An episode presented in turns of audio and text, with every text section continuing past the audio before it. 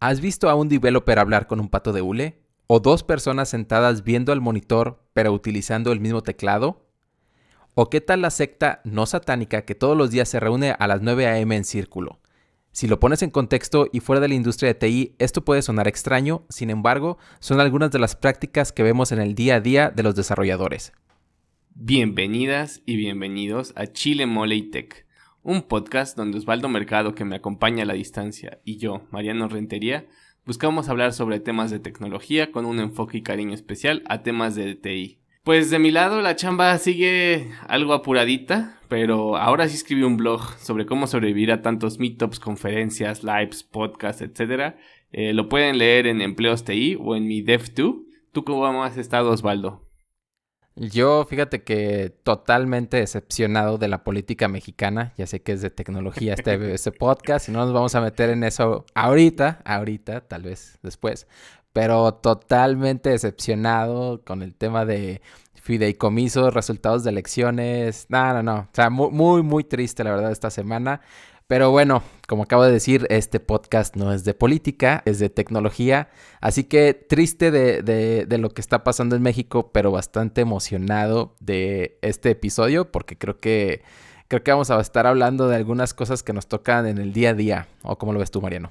Sí, sí, realmente sí. Y el, y el título del episodio es Habla de al pato y otras prácticas extrañas de los devs.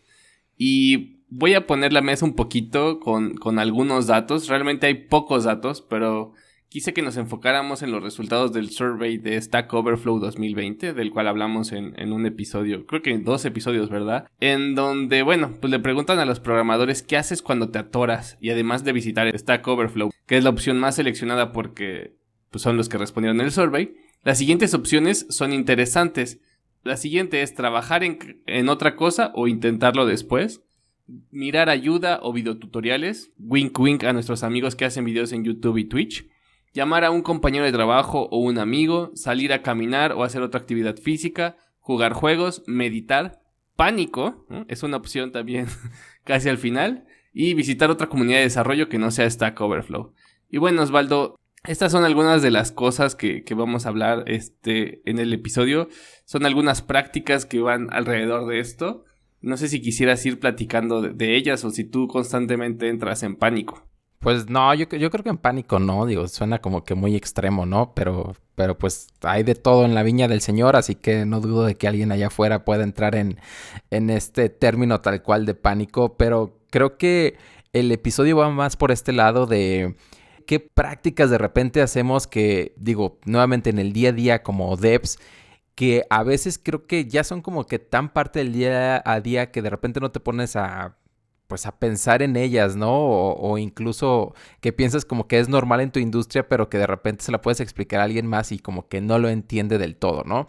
Y digo, creo que es algo que pasa en todas las industrias, pero por ejemplo, algunas de las, de las que hemos listado aquí es, por ejemplo, el Robert Duck Debugging, eh, que es hablarle hablar con un pat, uh, sprint retrospective, pair programming, time boxing, deep work, uh, reverse uh, walkthrough, eh, la, técnica de Pomodoro, que no sé si nos va a dar tiempo de hablar de todas, pero que, ¿cómo ves si le vamos empezando con lo que es el sprint retrospective, Mariano? Sí, pues mira, eh, yo literal, el resultado número uno de mi búsqueda, ya sabes, nuestra investigación de dos minutos en DuckDuckGo, me lleva a un artículo, bueno, a una página de scrum.org, en donde escriben, como dicen, como se describe en la guía de Scrum, la retrospectiva de sprint es una oportunidad para que el equipo de Scrum se haga una inspección a sí mismo y cree planes de, improve, de, de mejora que deben ser atacados durante el siguiente sprint.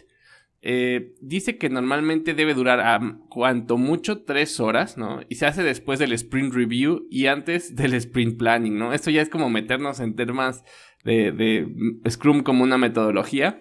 Y que el Scrum Master tiene que asegurarse de que el evento ocurra y que, que todos este, entiendan cuál es su propósito. Las cuatro preguntas que se hacen es, ¿qué funcionó bien? ¿Qué puede ser mejorado? ¿A qué nos vamos a comprometer a hacer durante el siguiente sprint? Sprint, perdón, y, y, algunos, este, y algunos otros comentarios accionables. Te inventaste la número 4, ¿verdad? Sí, la número 4, o sea, la número 4 no existe, perdón, este, la pusieron ahí y caí, caí en el, en, un, en una, en un rabbit hole, ¿no?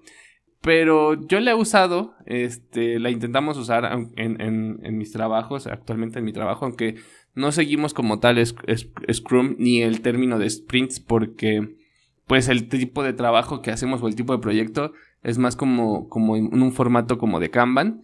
Pero sí yo creo que es muy importante hacer unas retrospectivas de sprint o lecciones aprendidas como algunos le llaman en otras metodologías en donde valides qué fue lo que se pudo hacer mejor, ¿no? Es una de las formas en las cuales creo yo que puedes aprender de tus errores y no sé tú, tú cómo lo ves, Osvaldo.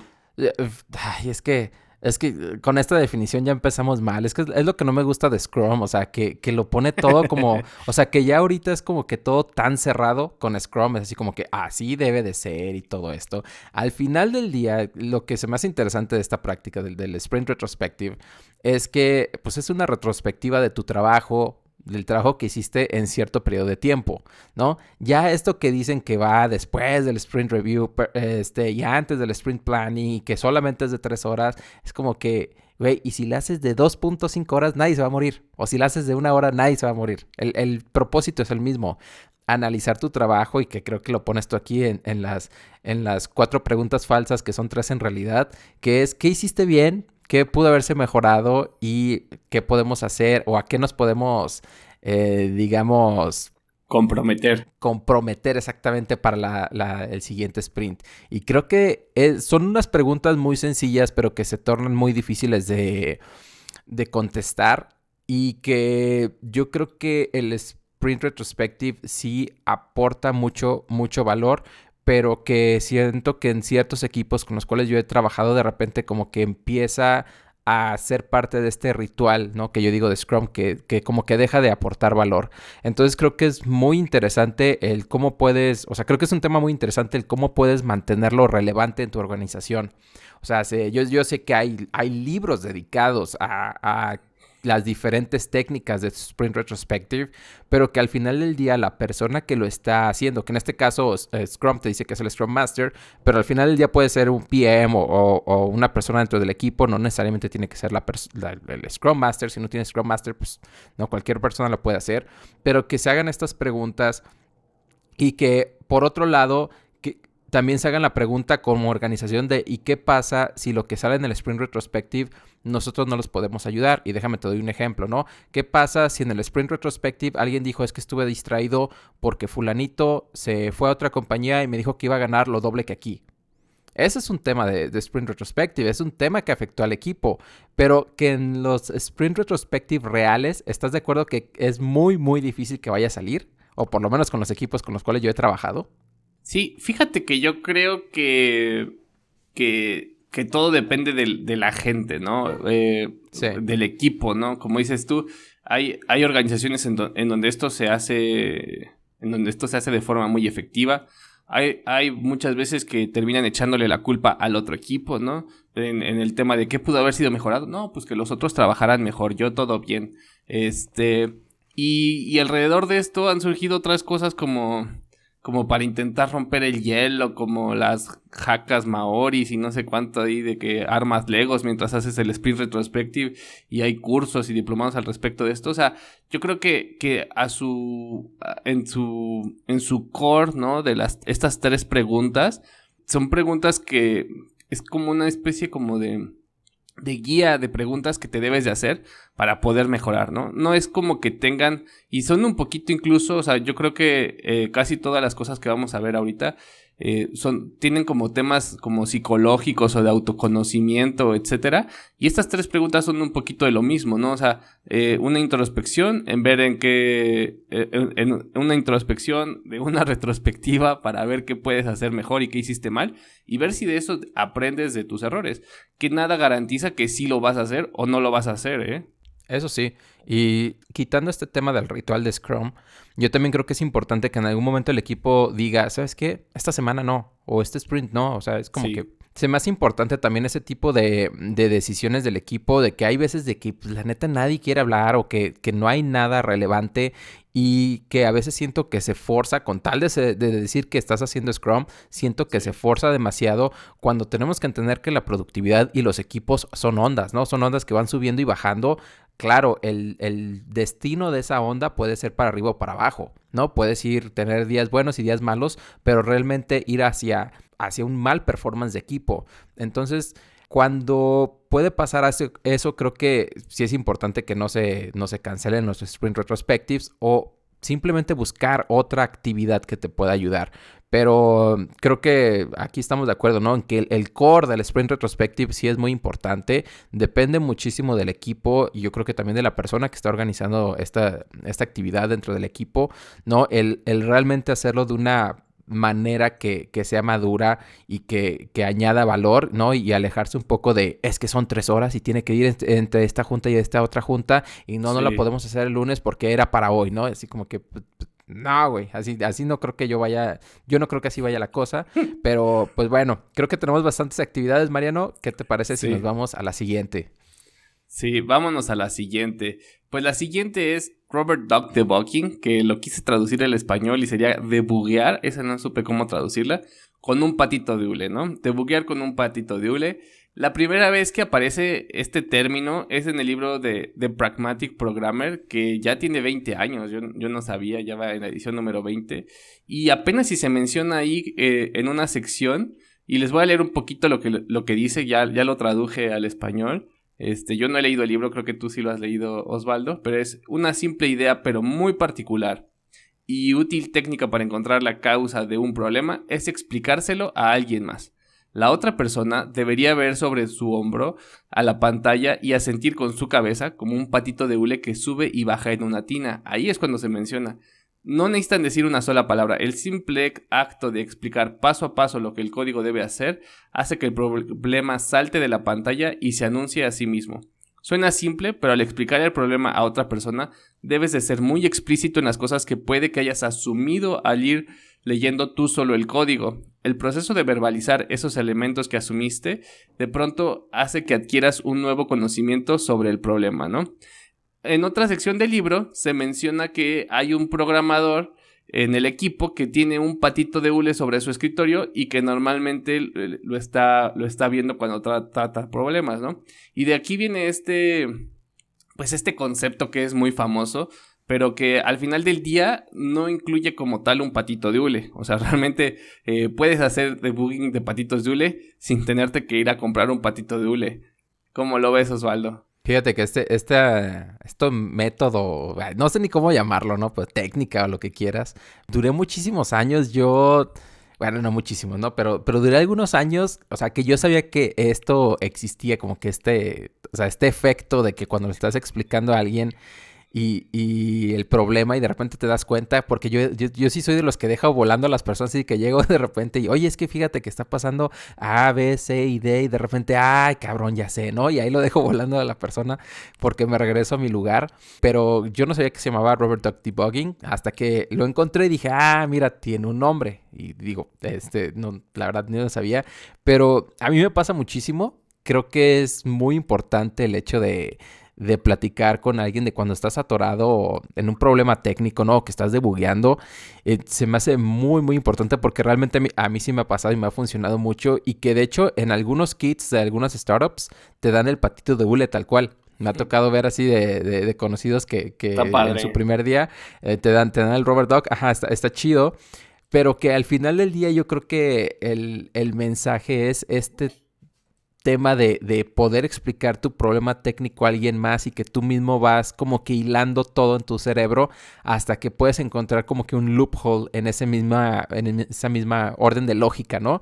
Y creo que ese es el, digamos, como que el, el valor que aporta esta, esta técnica o, como dijimos, que, que iba a ser? Práctica esta práctica, ¿no? donde realmente a mí, a mí en lo personal me gusta muchísimo, creo que es importante el hablar con alguien más y de hecho por eso O sea, yo, yo soy fan de, o digamos, yo promuevo más el hecho de que sean em, temas híbridos, el tema de ir a las oficinas, por ejemplo, yo, por, precisamente porque esta es una de las razones, ¿no? Creo que hace mucho sentido el de que de repente te jalas a alguien más y le explicas el problema y pum, ¿no? De repente, a lo mejor, incluso si tú no llegas a la solución, la otra persona con una pregunta muy sencilla acá de, ¿y ya hiciste esto? Ah, ya te vas a dar cuenta, ¿no? que no cae dentro del Robert Duck Debugging, pero pues digamos que es como que el plan B del Robert Duck Debugging. Sí, sí, eh, estoy de acuerdo. Creo que este es uno de los perks, ¿no? De, de, de ir a la oficina el, oye, este, me regalas cinco minutos que estoy atorado en esto, necesito que me ayudes. A veces sale de ti y a veces sale del líder, ¿no? Decir, a ver, explícame qué estás haciendo porque, o sea,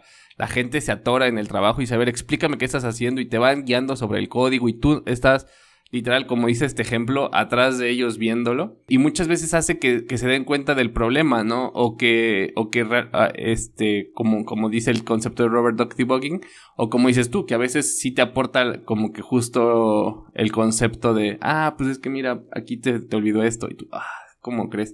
Pero la padre, la parte padre del, rocker, del Robert Duck Debugging, que yo realmente lo, lo usaba este, mucho fue cuando en mi actual trabajo empecé a trabajar, yo era el único desarrollador del equipo de desarrollo. Y sí me causaba mucha frustración este tema de decir, es que no tengo con quién rebotar las ideas, es que a quién le explico lo que estoy haciendo si solo estoy yo, ¿no? Entonces me salía a caminar o usaba mucho esta analogía de me miraba en el espejo y me decía a mí mismo, oye, a mí mismo, haz esto, haz lo otro, y, diciendo en voz alta las cosas es cuando muchas veces te das cuenta, ¿no? Incluso cuando invitas a alguien y dices, mira, te voy a explicar el problema y lo empiezas a explicar y dices, no, no, olvídalo, olvídalo, ya, ya lo entendí, ¿no? O sea, es cuando te llegan esos momentos de ajá, ¿no? Esos ajá moments que, que se dicen, este... Y yo creo que sí es una de las técnicas este, que a mí personalmente me gustan más, es de las que más uso.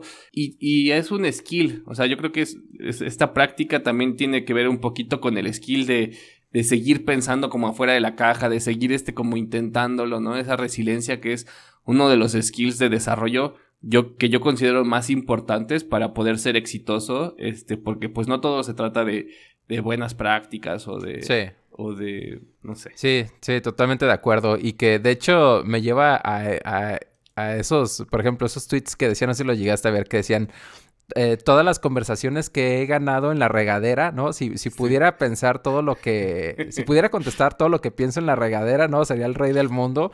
Que sí, ya ves que a veces estás de repente pensando, a lo mejor que hubieras contestado algo, que hubieras hecho algo eh, así, que te estás bañando y dices, ah, es que así era, ¿no? Y, creo que ahí, va también por por ahí esto del Robert Duck Debugging. Pero bueno, para no clavarnos solamente con, con, esta práctica, vámonos a una que, híjole, a, mí se me hace muy buena y de hecho acabo de escribir sobre esta, sobre el pair programming, a mí, para mí lo importante que es.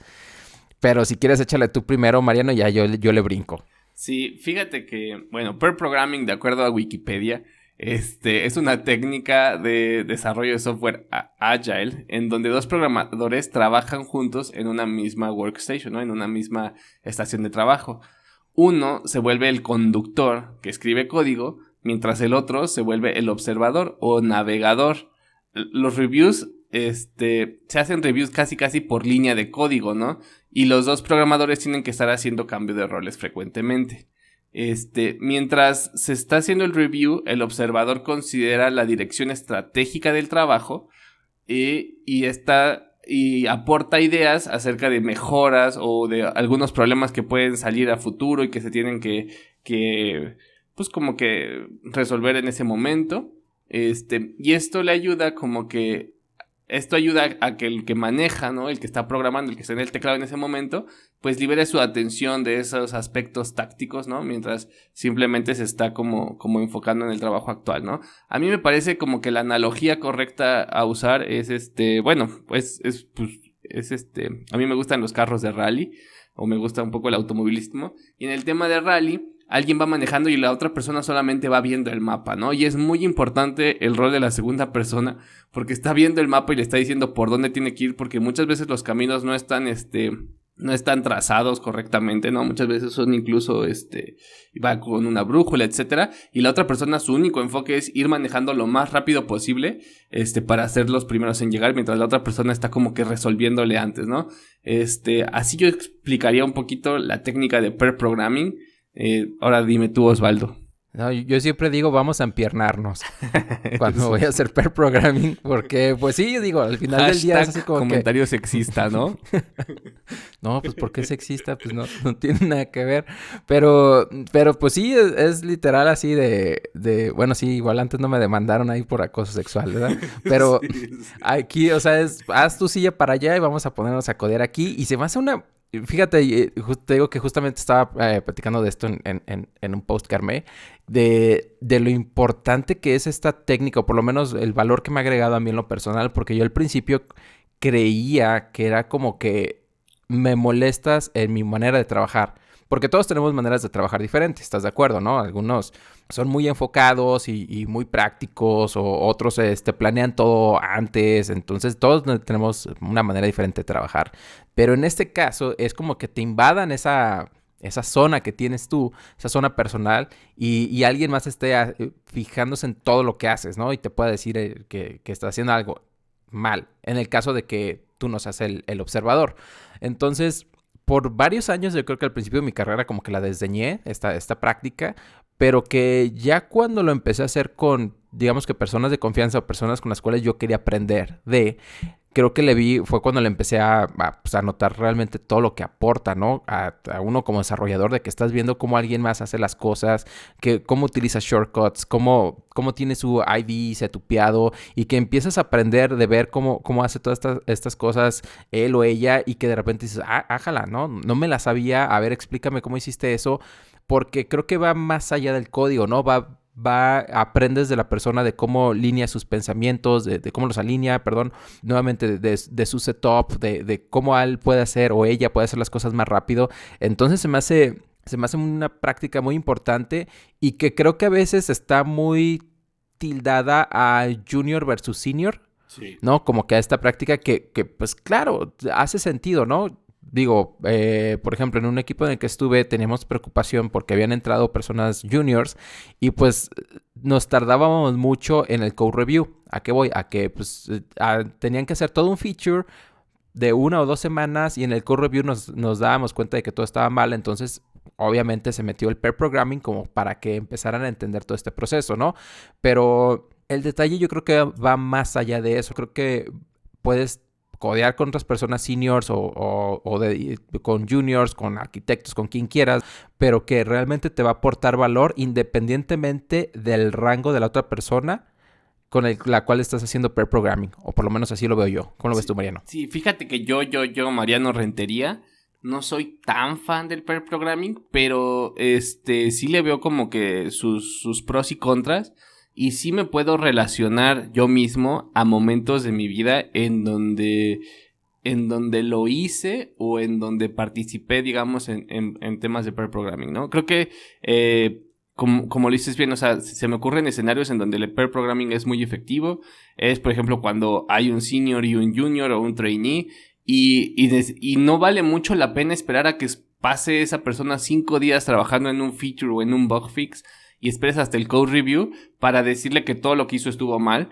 Cuando pudiste haber gastado una hora, dos horas de pair programming, en donde línea por línea le pudiste haber dicho como el code review, este, bueno, darle como, como instrucciones o apoyarlo y, y dejarlo mucho más, este, pues mucho más encarrerado, ¿no? Creo que como lo dices tú también, eh, yo, yo recuerdo muchas situaciones de cuando yo era, cuando yo era junior, y hay personas a las que digo, ah, esta persona le aprendí el dividir mi pantalla en dos, el hacer shortcuts para esto, para esto otro. Este, y la verdad es que son cosas que se me han quedado, que se me han quedado como buenas prácticas, ¿no? O sea, yo no soy, o sea, no, no coincido a lo mejor en mi mente una empresa que solamente trabaje eh, con puros pair programmers, ¿no? O sea, haciendo 100% el tiempo eh, pair programming pero sí creo que un cierto porcentaje, a lo mejor en mi mente menor al 20%, eh, sí tiene sentido, ¿no? Y, y sí ayuda mucho incluso a, destrabar problemas eh, seguir esta práctica, no sé cómo lo ves. Sí, no, totalmente de acuerdo. No, o sea, no creo que sea una práctica del 100% de tu tiempo. Pues sería mal gasto de recursos, ¿no? Al final del día. O bueno, no sé si mal gasto, pero, pero no lo sentiría tan óptimo. Yo, por ejemplo, yo lo veo como que muy importante en ciertos aspectos de cuando haces onboarding, ¿no? De, una persona, en vez de darle la tareita ahí a ver qué hace, es como que, o sea, vente, ya tenemos un feature aquí planeado y lo vamos a hacer y vamos a estar cambiándole y, y para que entiendas como que todo el workflow, ¿no?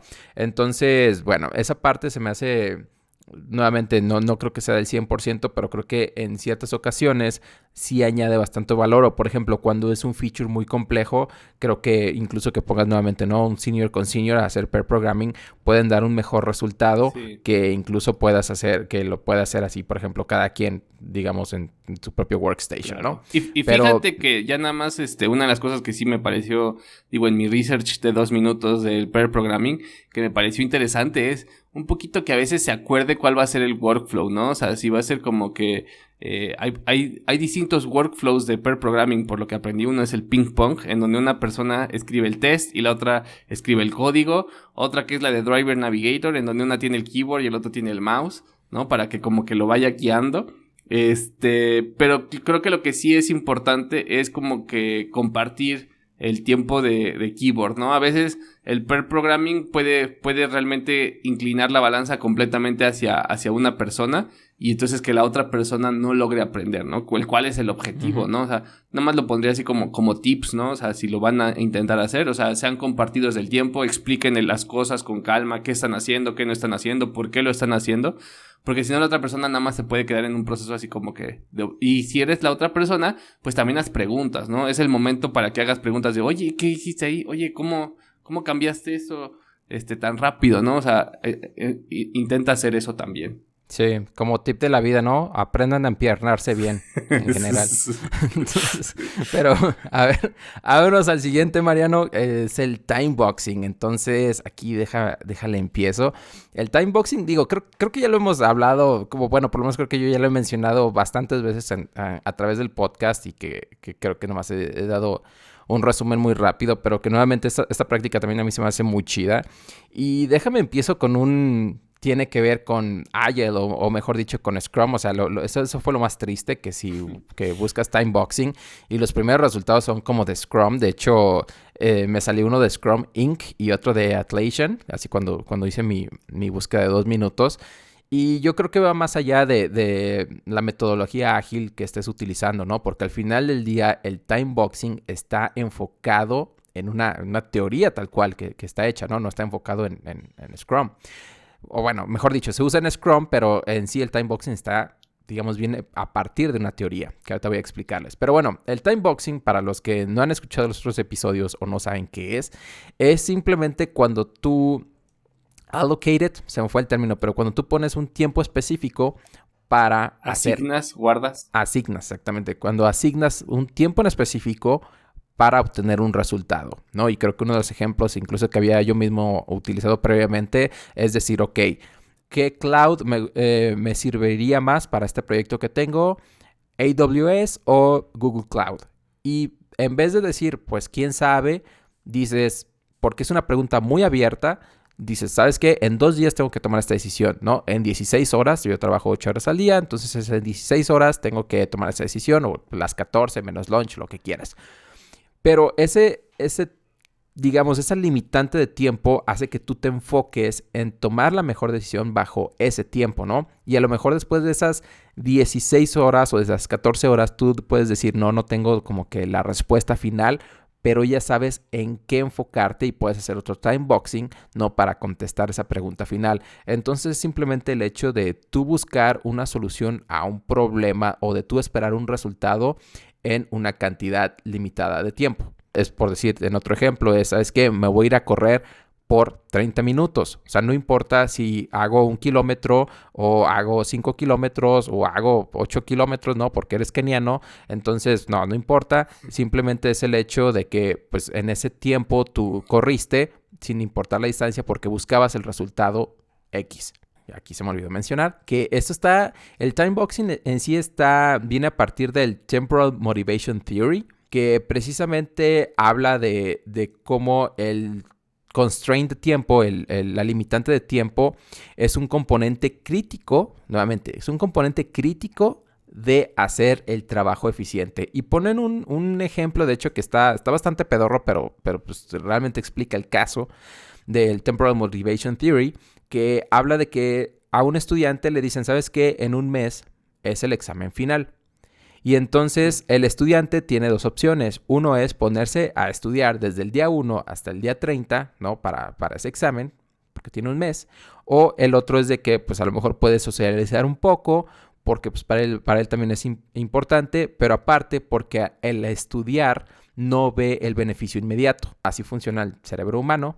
Entonces él no ve el, beneficio inmediato, pero sí ve el beneficio inmediato de socializar. Entonces lo que dice es de que este balance, conforme pasa el tiempo y se empieza a acercar esta fecha, no empieza a cambiar. Él ya no ve tanto beneficio en socializar, ve más beneficio en el hecho de estar estudiando porque su beneficio, el beneficio que él va a obtener ya va a ser en el corto plazo. Entonces de esto habla esta teoría y esto es de lo que está basado el time boxing. ¿Cómo lo ves tú, Mariano? Sí, eh, fíjate que ya llevando esto a, desarrollo, este, y volvemos al punto, ¿no? Yo creo que muchas de estas prácticas las hacemos de forma constante en el trabajo, sin ponerles como tal el, título. Y este time boxing yo lo uso mucho cuando a veces llega eh, en, mi posición de líder técnico o ahorita de, como director de ingeniería, llega alguien a mí con una idea así como de, oye, ¿y si mejor lo hacemos así y así y así y así? Y le digo, bueno, dedícale X tiempo a este, a este plan Z que se te ocurre. Y si lo logras hacer, adelante. Y si no, pues sigues con el plan B, el cual, este, pues ya sabemos un poco cuál es el resultado, cuál va a ser el camino, y nos va a dar como al, menos los resultados esperados, ¿no? Entonces, sí, sí genera motivación y muchas veces, este, sí hace que cumplan con la meta. Eh, ese es un ejemplo, ¿no? Otro ejemplo es, este, oye, pues esto se tiene que entregar mañana como esté, ¿no? Y entonces, eh, más allá de que vaya a salir con mala calidad, sí, impulsa a todos como, como, como se dice luego en inglés, ¿no? Rally, es, que es como unirse todos sobre, sobre una meta, este, sí impulsa a, la gente, ¿no? Y, es creo que muy común del mexicano, el, el tema de todo a la última hora, seremos expertos en time boxing tal vez, este, pero bueno, o sea, yo sí, yo sí lo he usado y sí, y sí me ha dado buenos resultados en, el día a día del, trabajo. Oye, Mariano, voy a hacer un calendario con todos los episodios que terminan siendo malinchistas, ¿eh? Así como que otra vez falló. Episodio número 29. Hashtag malinchismo. Falló de nuevo y le dimos al malinchismo.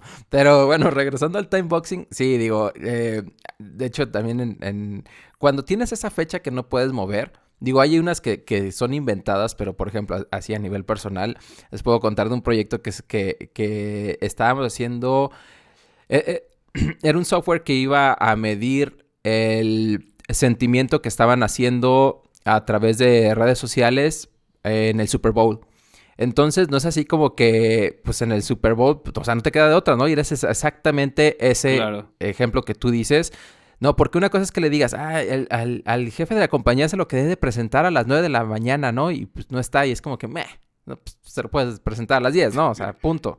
Pero el detalle es, o sea, en un Super Bowl no es como que le vas a hablar a Tom Brady a decirle, oye, Tom Brady, o sea, pues, aguántame tantito, ¿no? Es que fíjate, las pruebas unitarias no están pasando. O sea, ahí tenías que salir, que fue porque tenías que salir. Entonces, e, ese es precisamente como que esa adrenalina de, de, o sea, hazlo lo mejor que puedas, ¿no? Con lo que tienes, porque tiene que salir. ¿No? Entonces creo que ese es el, punto en general del, del, time boxing, ¿no? Que, que, yo también creo que no, no aplica para todo, pero sí aplica para cuando simplemente tienes que tomar una decisión y seguir adelante, ¿no? Que no te tienes que, que clavar así de, del todo, pero es simplemente como que, ok, tomé la mejor decisión en el tiempo posible que tenía y listo, ¿no? Vámonos al siguiente. Así que hablando precisamente de esto, de vámonos al siguiente, vámonos al siguiente, Mariano, que es el Deep Work, que a mí me gusta mucho este tema. ¿Quieres que lo empiece o lo empiezas? Dale tú. A, mí me gusta bastante este, y nuevamente ya, ya he hablado de, esta práctica en, bueno, este, este sí no sé si sea práctica, pero vamos a dejarlo como práctica. Bueno, aquí lo ponen como habilidad, pero, pero de, de Deep Work, que es como que trabajo profundo, así en su traducción literal que suena medio extraño, hay una, una descripción que, me gusta bastante porque está bastante sencilla que dice, en la era de Instagram y de back-to-back meetings, que es cuando sales de una junta y estás en la otra, es difícil el lograr el deep work. Y esta se atribuye a Cal Newport, que es un profesor de, Computer Science en Georgetown University y ha publicado varios libros. Él se dedica realmente a escribir acerca de la intersección de, la vida digital, y la tecnología y la cultura. Y tiene algunos puntos interesantes, pero el detalle es de que él realmente no es la persona que, lo creó, sino que es como que la persona que lo popularizó. Y el detalle aquí es el siguiente. El deep work lo describen como la habilidad de enfocarse sin distracciones en una tarea que es demandante cognitivamente. Entonces, si esto le sonó como que a mucho bullshit, es como que prácticamente el hecho de que tú te puedas enfocar, ¿no? Sin distracciones. Y la realidad de que yo estoy totalmente de acuerdo con este concepto porque dice que, que ahora en día, cada día es más difícil hacer esto, ¿no? Tienes las notificaciones de, tu celular, ¿no? A lo mejor tienes un tab de social media y hace ping, o incluso que si por alguna extraña razón, como tú dijiste en un episodio, Mariano, que te suscribiste a las, a las noticias de un website y que ya ves que te están ahí bombardeando de, notificaciones en, el navegador. Entonces la realidad es de que todo está hecho para que consumas información o seas interrumpido de manera inmediata porque todo el mundo está tratando de captar tu atención. O que incluso yo, yo lo veo con, con las personas que contestan estas llamadas de, de, no sé, del banco, de créditos de banco. Y, y no, señorita, muchas gracias. Güey, cuélgala la chingada. O sea, ¿qué te estás desgastando ahí? O sea, neta es algo que no entiendo. Hay como tip, eh, existe una aplicación Truecaller que te dice de, de dónde viene la llamada y como un layer encima de eso, eh, métanle Drive Away, que es una aplicación que ya había hablado previamente, donde simplemente le pones eh, Deep Work y te va a bloquear todo en tu teléfono, ¿no? Entonces creo que son precisamente este, este, tema, ¿no? De, de, todavía yo veo a las personas tratando de ser nice con alguien que está tratando de robarle su tiempo por un crédito que tú nunca pediste o, o que si te quieres cambiar a Movistar, no, güey, o sea, cuélgales y ya, o mete tu teléfono en este tema de, se me fue el, ¿quién es el que maneja eso de que ya no te hablen? No me acuerdo. No me acuerdo. Es Profeco, algo así, una de esas, ¿no? Pero bueno, hay uno. Ahí, ahí les busco el link que se las, se comparto. Pero el punto de esto nuevamente es de que tú tienes que enfocarte en tu trabajo y tú tienes que, que tratar de minimizar todas las distracciones. E incluso hay un libro que se llama precisamente Deep Work y que em, este, este cuate, Cal Newport, habla de, de conceptos muy interesantes que es como que digital minimalism, que es como que el hecho de que si estés en lo digital, pero trata de, de, utilizar lo menos indispensable o, limita lo que puede, cómo puede interactuar contigo, o temas como el Attention Capital Theory o la hipótesis de, Deep Work, porque él tiene un concepto que le llama el Shallow Work, que dice lo siguiente, este, este concepto de Shallow Work es lo que, o ¿cómo, podríamos describir Shallow Work, Mariano? Eh, como, como trabajar casi como zombie, como, como sombra, como, como en automático. Sí, es como trabajo no significativo, algo así, algo así más o menos. Como el piloto automático, así como no significativo, no sé. E, exacto, entonces dice que esto está haciendo, este shallow work hace que las personas pasen muchísimo parte de su día en un estado de constante distracción. Ahí esto hace que obviamente su habilidad de pensar profundo en ciertos temas sea reducida. Y entonces ya hay como que incluso como checklists de, cómo llegar a este deep work, porque el punto que, dice esta teoría, o, por lo menos la, hipótesis, mejor dicho, es de que no es como que tú dices, ah, ahorita le voy a entrar a deep work y, y ¡pum! No, ya estás ahí. Pues, o sea, no, no, no funciona ahí así, sino que es como que un proceso en el que tú mismo te vas sumergiendo en, en el tema, empiezas a entender más, ¿no? Y estás totalmente enfocado, pero que cualquier cosita, o sea, cualquier distracción, una risa, ¿no? Un, un, buzz de, tu teléfono, una notificación, lo que sea, te va a sacar de eso y te va a costar tiempo el volver a entrar en ese, en ese tema y pues creo que es algo que a todos nos ha pasado, ¿no, Mariano? Sí, sí, estoy de acuerdo aquí este, contigo. Este, yo lo diría un poquito como que el tema de, de, shallow work o el tema de, Justo alguien me preguntaba hoy, ¿cómo le haces para escribir un blog, no? Con tantas cosas de procrastinación, ¿cómo le haces, no? Y yo le decía, pues lo que hago es, pongo en un escritorio, ¿no? Tengo dos escritorios en mi compu, eh, solamente la hoja en blanco de lo que voy a escribir y en otro así música como de lo-fi o de lo que sea, como a todo volumen, ¿no? Este, y ya con eso me logro concentrar y cierro todo. Este, y yo creo que sí funciona bastante. Sí, de hecho, es otra parte importante del deep work, de que tú tienes tus propias prácticas, pero no necesariamente van a aplicar, por ejemplo, conmigo o con otra persona. Es como que un proceso de, de autoexploración de cómo puedes tú enfocarte, ¿no? Y que nuevamente existen como que ya guías allá afuera de que te dicen eh, como que qué hacer, pero el punto de todo esto es cómo realmente llegar a ese punto de concentración y que por lo menos a mí en, mi experiencia personal es, a mí me gusta estar de, terminaba la, hora de oficina o que sabías que la mayoría de las personas se van y ahí me gustaba quedarme como que un ratito más porque ahí era cuando más me podía concentrar en o a mandar ciertos correos o en hacer o buscar cierta información que quería buscar, etcétera, etcétera, ¿no? Creo que todo el mundo tiene como que su propia manera de, de hacer esto que va totalmente en contra de, por ejemplo, el concepto que acabamos de hablar de, Robert Duck Debugging, de la práctica, ¿no? Porque el Robert Duck Debugging te dice, ah, pues voy a ir con fulanito a distraerlo, a, explicarle mi problema, pero pues bueno, creo que, creo que todas estas prácticas es como que un mix and match de poder lograr algo, digo, algo que añada valor en tu día a día, ¿no? Sí, fíjate que eh, ya nada más para dejarlo, o sea, creo que lo que dices tú es muy cierto, ¿no? Usar aplicaciones que eh, ayudan a que te concentres o usar prácticas que ayudan a que te concentres para poder hacer deep work es muy útil. Creo que hemos caído en decir, ah, es que yo solamente puedo trabajar de noche o solo puedo trabajar muy temprano, porque la neta es que estamos todo el día siendo distraídos por otras cosas, ¿no? O sea, yo creo que no es, no es saludable hacer esto, ¿no? Y a veces sí es cuando tienes momentos ajá, pero realmente termina siendo el, motivo detrás el que durante el día hubo muchas cosas que te quitaron, que te quitaron como que la, pues no sé, como que la atención, ¿no? Y, y por eso no lo pudiste sacar. Sí, y, y, que de hecho, digo, alargando un poco el tema, pero, pero por ejemplo, a mí algo que me gusta es, planear el día previamente, o sea, de, decir que, bueno, voy a estar haciendo tales horas, necesito hacer esto, necesito sacar estos pendientes, etcétera, etcétera, pero que normalmente, o por lo menos ahí, dependiendo a quién leas, existen eh, blog posts que te dicen, o sea, tu, tu deep work lo vas a alcanzar entre 15 a 30 minutos, ¿no? O incluso hasta 45 minutos el tema de, de, empezar a llegar y, realmente achacar el problema de fondo. Y que a veces trato de como que de incluso planear como que deep work en algún problema que tengo muy grande. Y, eh, o sea, ves el tiempo y de repente tienes una, una junta y dices, no manches, nomás voy a en lo que me enfoco y en lo que quiero hacer esto, nomás voy a tener media hora, ¿no? Para, para poder hacer este problema. Entonces creo que también la manera de que tú trates de planear tu día con, con Deep Work, que no siempre es posible, digo, pues es parte de la vida, que no siempre es posible, pero que por lo menos cuando tú lo tratas de planear y lo enfocas a un problema en específico muy grande que tú puedes tener, creo que sí es muy valioso el resultado que tú puedes obtener, incluso en el cómo tú operas tu día. No, porque a lo mejor dices, ¿sabes qué? Quiero toda la tarde para, para deep work. Quiero, quiero enfocarme toda mi tarde en esto y, y voy a cancelar todas las juntas y me voy a poner en bici y que nadie me moleste.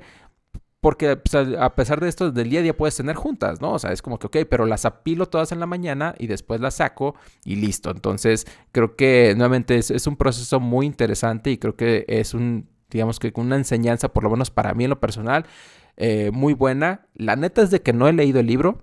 No sé por qué, se me fue.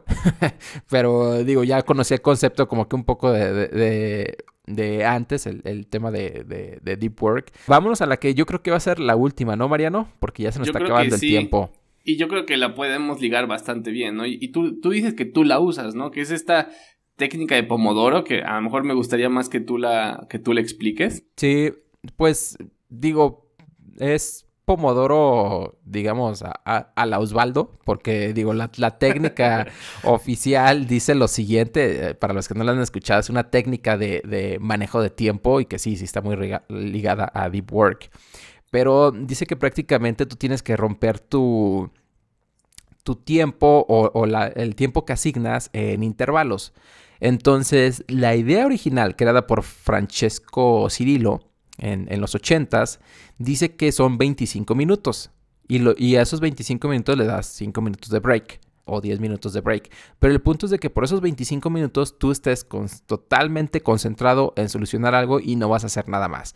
Terminas esos 25 minutos, tú tienes un pequeño relojito, ¿no? Y entonces a los 25 minutos tú ya terminas, te paras, te vas al baño o ves ese blog post que tenía o ya ves esa notificación en el celular, pero es esa manera nuevamente de enfocarte y que sí está muy relacionada a Deep Work, pero que esa es una manera de enfocarte en base de intervalos de tiempo y que esos intervalos de tiempo, digo, ya en la modernidad ya hay bastantes apps que te permiten hacerlo, pero que el detalle es de que tú puedes elegir, o sea, a lo mejor 45 minutos de, Pomodoro y, y 15 de, de, este, de break y que suena cuando te tomas un break suena, suena medio raro, ¿no, Mariano? O sea, suena, suena como raro el hecho de decir, es que voy a trabajar 45 minutos versus 15 de break, pero la realidad es de que hay estudios que dicen que las personas más productivas, más productivas en ciertas compañías, solamente trabajan 4 horas reales en un día. Sí, Sí, creo, que como dices tú, creo que este muchas veces la usamos un poco campechaneada, ¿no? Y, y se puede como malinterpretar con el tema de, de, deep work, en donde deep work realmente creo que el tiempo debería ser más amplio que solamente eh, 25 minutos. Pero creo que todos estamos como muy conscientes de que hay momentos en los cuales eres muy efectivo o muy productivo, ¿no?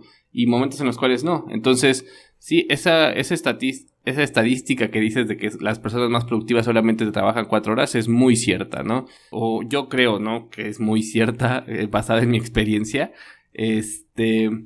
Y, y esta técnica de Pomodoro creo que te ayuda muchas veces, o te debería ayudar, a no cerrarte o aislarte del mundo entero, ¿no? Hay gente que sí se aísla durante todo un día y dice, no voy a saber nada, pero esta técnica de Pomodoro te permite hacer un break cada X tiempo en donde puedes ver Facebook, puedes ver Twitter, puedes hacer lo que tú quieras y otra vez volverte a, a concentrar, ¿no? O sea, no te aísla tanto, este, o tanto tiempo, y te permite ser productivo. O sea, creo que el ponerte, incluso las apps que recomendábamos en, o recomendabas en un episodio, eh, hacen esa funcionalidad en tu celular, ¿no? O en tu navegador. El bloquearte notificaciones durante X tiempo como para que te enfoques y luego liberártelas, ¿no? Esto es todo lo que te perdiste, aquí está, este, sigue trabajando, ¿no?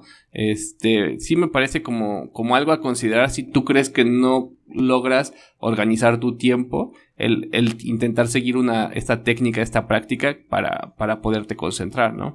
Sí, y de hecho, retomando precisamente esas aplicaciones que, que, la neta ni me acuerdo en qué episodio fue de, las que hablamos, pero que, mm, por ejemplo, si, si, tienen dudas de todo esto de lo que estamos hablando, creo que una manera muy buena de empezar a, a entender cómo se trabaja es, por ejemplo, si se instalan Rescue Time, que es una aplicación que te traquea todo lo que estás haciendo en la computadora y que al final del día te hace tus reportes. Ya no sé qué tan buena sea porque la verdad la última vez que la vi como que ya habían cambiado algunas cosillas, pero a mí me funcionó muchísimo para entender que realmente tus ocho horas de un día no van a ser ocho horas codeando, que vas a tener juntas, que vas a tener correos que responder. Entonces que te empieza realmente a dar una idea de cuál es tu día, porque a lo mejor tú incluso crees que eres un developer, pero a la ¿verdad? A lo mejor incluso estás fungiendo más con, una chamba de contestar correos que de estar, de hecho, escupiendo código, ¿no? En, un ID. Entonces, creo que este tipo de herramientas, ahí a lo mejor sí saben de otras, pero te puede ayudar a, comprender un poco mejor todo lo que puedes estar no sé si, si, la palabra sea perdiendo, pero que realmente te permita, digamos, entender tu día a día o cómo es tu día a día porque pues tú crees que llegas a trabajar y tómala, ¿no? De ahí te van a dar unas buenas sorpresas. Es correcto. Pero pues bueno, vámonos ya, este, vámonos despidiendo casi. Empezamos con Tech Twitter. Eh, empiezo yo para no hacer mucho, mucho del cuento largo. el tweet que vi esta semana es una caricatura que postea Andrew, que su arroba es tripped YCH y vamos a poner el link como siempre en nuestras redes sociales. Y dice, durante la entrevista de trabajo, ¿no? Es como el primer cuadrito. Dice, a ver, haz un árbol binario invertido en este whiteboard, ¿no? Y siguiente cuadrito del comic strips, dice, ah, tienes que hacer el botón más grande o más azul, etcétera, ¿no? Y, me dio un poquito de risa porque hablábamos del tema de las entrevistas de trabajo, en donde a veces te pueden hacer, pues, ejercicios que que no son los que realmente vas a usar en el trabajo, este, para poder pasar. Y alguien hoy me decía, ah, pero a poco si yo fuera rico y contratara a un, este, a un piloto para mi avión privado, quisiera uno que, que hubiera piloteado jets militares a máxima velocidad, ¿no? Y le dijera, bueno, esa misma analogía te podría llevar a decir que si quieres ser el más exitoso en tu matrimonio, pues a lo mejor te casas con la que lleva más matrimonios, ¿no? Este, entonces, bueno, me, dio un poquito de risa este, este tweet y, sigue como, como que poniendo en tela de juicio el cómo son las entrevistas de trabajo versus cómo es el trabajo. Pero te dejo que continúes, Osvaldo. Pues ahí te va mi. Lo mejor, lo mejor que yo vi en Tech Twitter es un tweet de Forrest Braziel o Braziel, no sé cómo pronunciarlo correctamente el último. Pero bueno, él trabaja en la Cloud Guru, esta compañía que se dedica a hacer cursos para, para cloud. ¿No? Y de hecho es un AWS Serverless Hero. Pero el detalle es de que puso un tweet que me llamó bastante la atención, que dice, algunos ingenieros eh, parece que piensan que networking es solo una manera rota de conseguir trabajos. Que, toda, que todos deberíamos de estar como que intercambiando generadores de YAML. Bueno, eso está medio raro como que su analogía, pero dice prácticamente que deberíamos de estar como que solamente aplicando trabajos por medio de coding tests. Y dice, no, una network sólida es un superpoder que te ayuda a filtrar trabajos donde tú, un humano único, puedes crecer. Incluso continúa con un segundo tweet que habla de, digamos, el tema de las conexiones que van de dos caminos, ¿no? No solamente que tú puedes adquirir algo de la conexión, sino de que la otra persona puede adquirir algo de la conexión. Se me hizo un tweet muy interesante porque creo que sí, creo que el networking es importante y creo que muchas veces los devs con su afán de decir que, que, pues, que no son sociales o que no les interesa, ¿no? que quieren estar encerrados, codeando, aprendiendo de Python a las 11 de la noche todos los días, eh, a lo mejor pueden ignorar un tema de networking y la verdad es de que a mí, en los, por lo menos en lo personal, el networking me ha ayudado a fuera de, conocer otras personas y otras líneas de pensamiento, pero sí me ha, abierto otras oportunidades, no por el simple hecho de decir, oye, ¿y tú en qué trabajas? ¿Qué estás haciendo? Yo, ah, yo he hecho algo similar. Y ya empiezas a platicar con otra persona que tiene un background similar o incluso diferente al tuyo, pero que te puede abrir, muchísimas oportunidades. Sí, y, y, creo que como lo dice él, ¿no? O sea, no olvidar que están este, dos humanos interactuando, ¿no? Y que es como de dos vías este, en donde las dos personas tienen que como que recibir algo a cambio y no nada más este networking que a veces es el que ocurre en LinkedIn, así de, hola, parece que haces algo interesante, ¿te puedo ayudar? Y tú así de, uh, ¿quién eres? ¿De dónde te conozco? ¿Qué onda? Este, y que nada más ayuda a agregar este gente a tu, a tu red, ¿no? Entre comillas de, LinkedIn, pero, pero bueno. Pues ya, ya nos corre Osvaldo o todavía no? Ya, no, ya, fuga, vámonos. Pues muchísimas gracias a todos por escuchar este episodio 29 de, Chile Mole y Tech. Los invitamos a que nos sigan en nuestras redes sociales, en Twitter, en Facebook e Instagram, que se inscriban en el newsletter para obtener stickers. ¿A ti dónde te encuentran, Osvaldo? Ahí me encuentran en Twitter como O Mercado Cos, y es el mismo handle para Medium, donde acabo de publicar una nota acerca de lo que he aprendido los últimos 10 años en tech. Y en LinkedIn estoy como Osvaldo con V y Mercado Cos. Perfecto. Pues bueno, a mí me encuentran en Twitter como arroba Mariano Rentería, en LinkedIn como Mariano Rentería. Yo escribo blog post en Dev2, diagonal Mariano Rentería, y luego los posteo también en Empleos TI, como esta ocasión. Eh, los invitamos a que nos manden sus historias de terror para nuestro episodio de Halloween, que creo que ya es el que sigue, ¿verdad, Osvaldo? Sí, Así que queremos más, ¿no? Queremos más, tanto en formato escrito, en, en nuestro mail, que es chilemoleitech con Y, arroba gmail.com o a través de Anchor FM, si es que nos escuchan por ahí, si es que nos la quieren mandar como audio o incluso el audio por email, Este, no olviden, y perdón por aquí, el, voy a poner seguro el meme en Twitter de cuando entra este, mi hija al podcast, pero no olviden que si les gusta el podcast, recomiéndelo a sus amigos y si no, recomiéndenlo a sus trolls más cercanos.